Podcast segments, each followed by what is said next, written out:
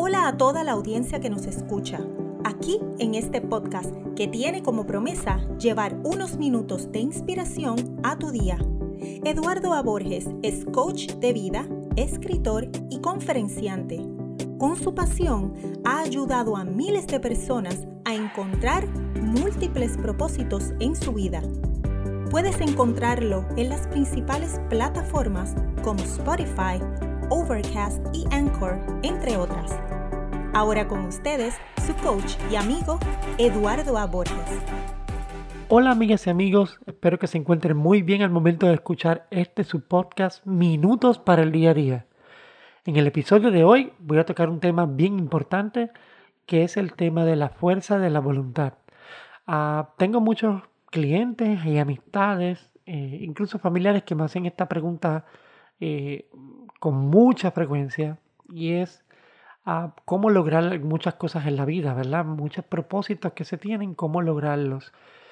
Yo sé que en otros podcasts, ¿verdad? He hablado, en otros episodios, perdón, he hablado acerca de la importancia de la planificación, acerca de la importancia de la acción, de otros tipos de temas que tienen que ver precisamente con tomar manos a la obra. Ah, pero la pregunta frecuente siempre es, ¿por qué no tengo ¿Por qué comienzo las cosas y no las termino? Porque no tengo esa fuerza de voluntad. Y por eso quiero tomar el tiempo de este corto episodio para explicarles algo bien importante que ha cambiado mi vida y que estoy seguro que con ah, mucha atención de parte de ustedes va a cambiar la suya también. Así que, sin ni más ni menos, comencemos. Lo primero es comprender que la fuerza de voluntad es un músculo que puedes entrenar.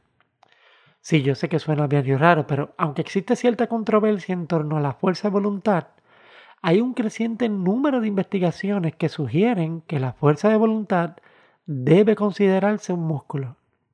Esto nos lleva a los siguientes pensamientos, y son los que quiero compartir contigo.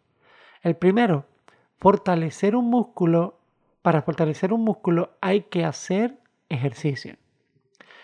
Cuando trabajas demasiado, los músculos se cansan y necesitarán tiempo para recuperarse. Poner esto en el contexto de la autodisciplina significa entrenar nuestra fuerza de voluntad con regularidad, pero permitiéndonos al mismo tiempo relajarnos de vez en cuando para que el músculo de la fuerza de voluntad tenga la oportunidad de restaurar sus niveles de energía. Lo otro es importante que es cómo entrenar el músculo del autocontrol, ¿verdad? El músculo de la fuerza de la voluntad, que sería nuestro segundo punto. Bueno, contrariamente a la creencia popular, y esto sé que puede quizás confundirlos un poco, pero escuchen bien detalladamente para que entiendan mejor. Contrariamente a la creencia popular, aumentar la fuerza de voluntad no se trata de presionar más. Se trata más bien de comprender la naturaleza de la fuerza de voluntad y utilizar esta comprensión para piratear ese sistema de fuerza de voluntad. ¿Verdad? Suena como medio paradoja, pero si le prestan mucha atención, van a entender mucho mejor. La idea es comprender la naturaleza de tu fuerza de voluntad. Y esa comprensión te va a ayudar a eh, sacar ventajas de tu fuerza de voluntad. Número 3. A continuación, Ah, voy a compartir con ustedes algo bien importante que son unos pasos que yo utilizo personalmente eh, porque son pasos procesables que pueden ustedes también tomar y ayudarles a utilizar la fuerza de voluntad. Y estos pasos son, ah, no se deben tomar obviamente literalmente como todo en la vida, ¿verdad? Pero si siguen estos pasos, yo sé que esto le va a cambiar la vida a todos. Número uno, Ejercitarse diariamente. Miren, miles de personas se prometen que harán ejercicio todos los días, con buenas intenciones, pagan hasta membresías de gimnasio, se mantienen comprometidos durante algunas semanas y luego renuncian. En casi todos los casos, la culpa es de la falta de autodisciplina. El compromiso con el deporte requiere de fuerza de voluntad, lo que hace que la actividad física sea una excelente forma de entrenar el músculo de la fuerza de voluntad. El truco, sin embargo, es comenzar poco a poco y construir desde ahí. Si tu fuerza de voluntad es limitada, tienes que engañar a tu cerebro. para que piense que en realidad no pasa nada. Cuanto más pequeño, mejor para que, se, para que tu cerebro o la fuerza de voluntad eh, no haga sonar las alarmas y disminuya la fuerza. Si no puedes subir las escaleras en los cinco tramos, hazlo por un tramo y luego cambias al ascensor. Con el tiempo vas agregando otro tramo a medida de que logras mejorar tu fuerza de voluntad para poder lograr esos cinco tramos subiendo las escaleras. Y esto es importante, ir de menos a más. Señores, señoras, de menos a más. Esa es la importancia de este tipo de estrategia. Número dos, dale a tu, a tu cerebro la comida adecuada. La fuerza de voluntad y la toma de decisiones están estrechamente relacionadas. Cada vez que apelas a la fuerza de voluntad, comienzas una pelea comienza una pelea instantánea entre las partes racionales de tu cuerpo y las emocionales de tu cerebro.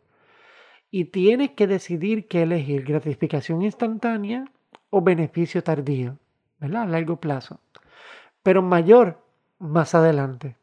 Los estudios sugieren que una mala alimentación hace que te sientas inclinado a tomar decisiones más emocionales que si estuvieras bien alimentado.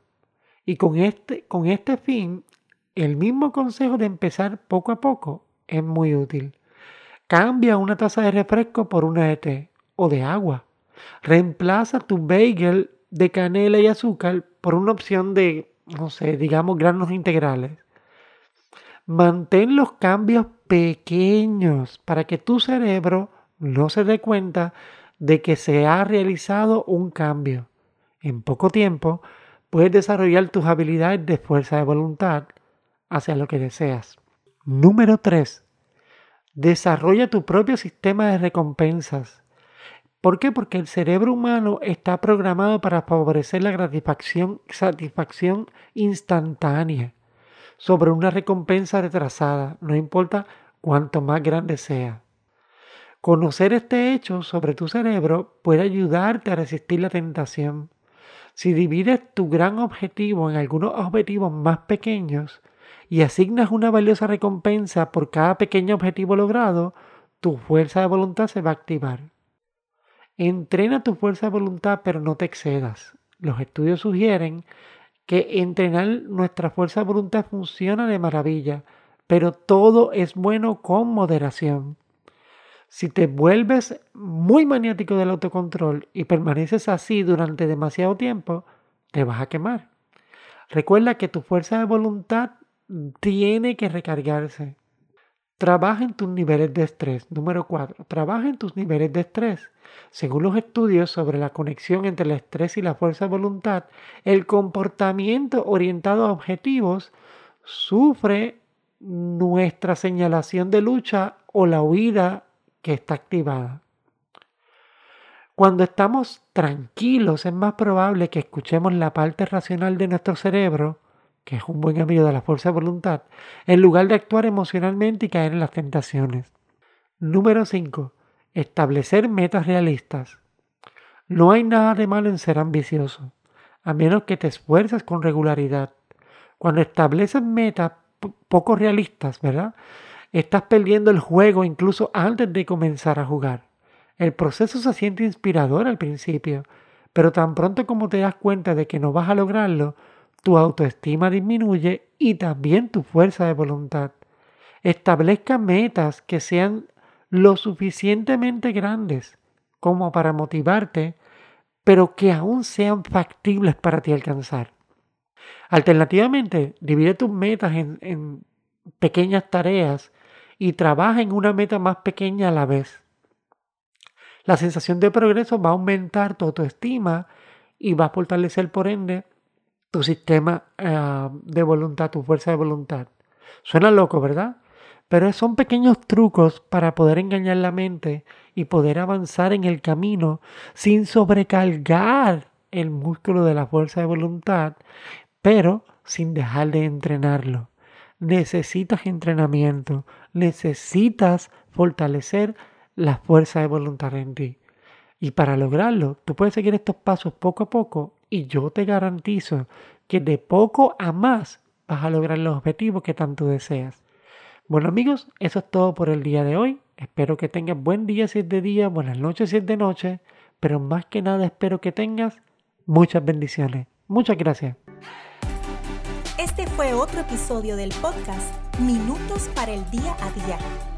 Gracias por tu tiempo y no olvides compartir este audio con personas importantes para ti. Encuentra más información relacionada a todos los productos y servicios que Eduardo ofrece entrando a www.eduardoaporges.com. Recuerda que Eduardo lanza un nuevo episodio todas las semanas por aquí para continuar llevándote inspiración para el día a día.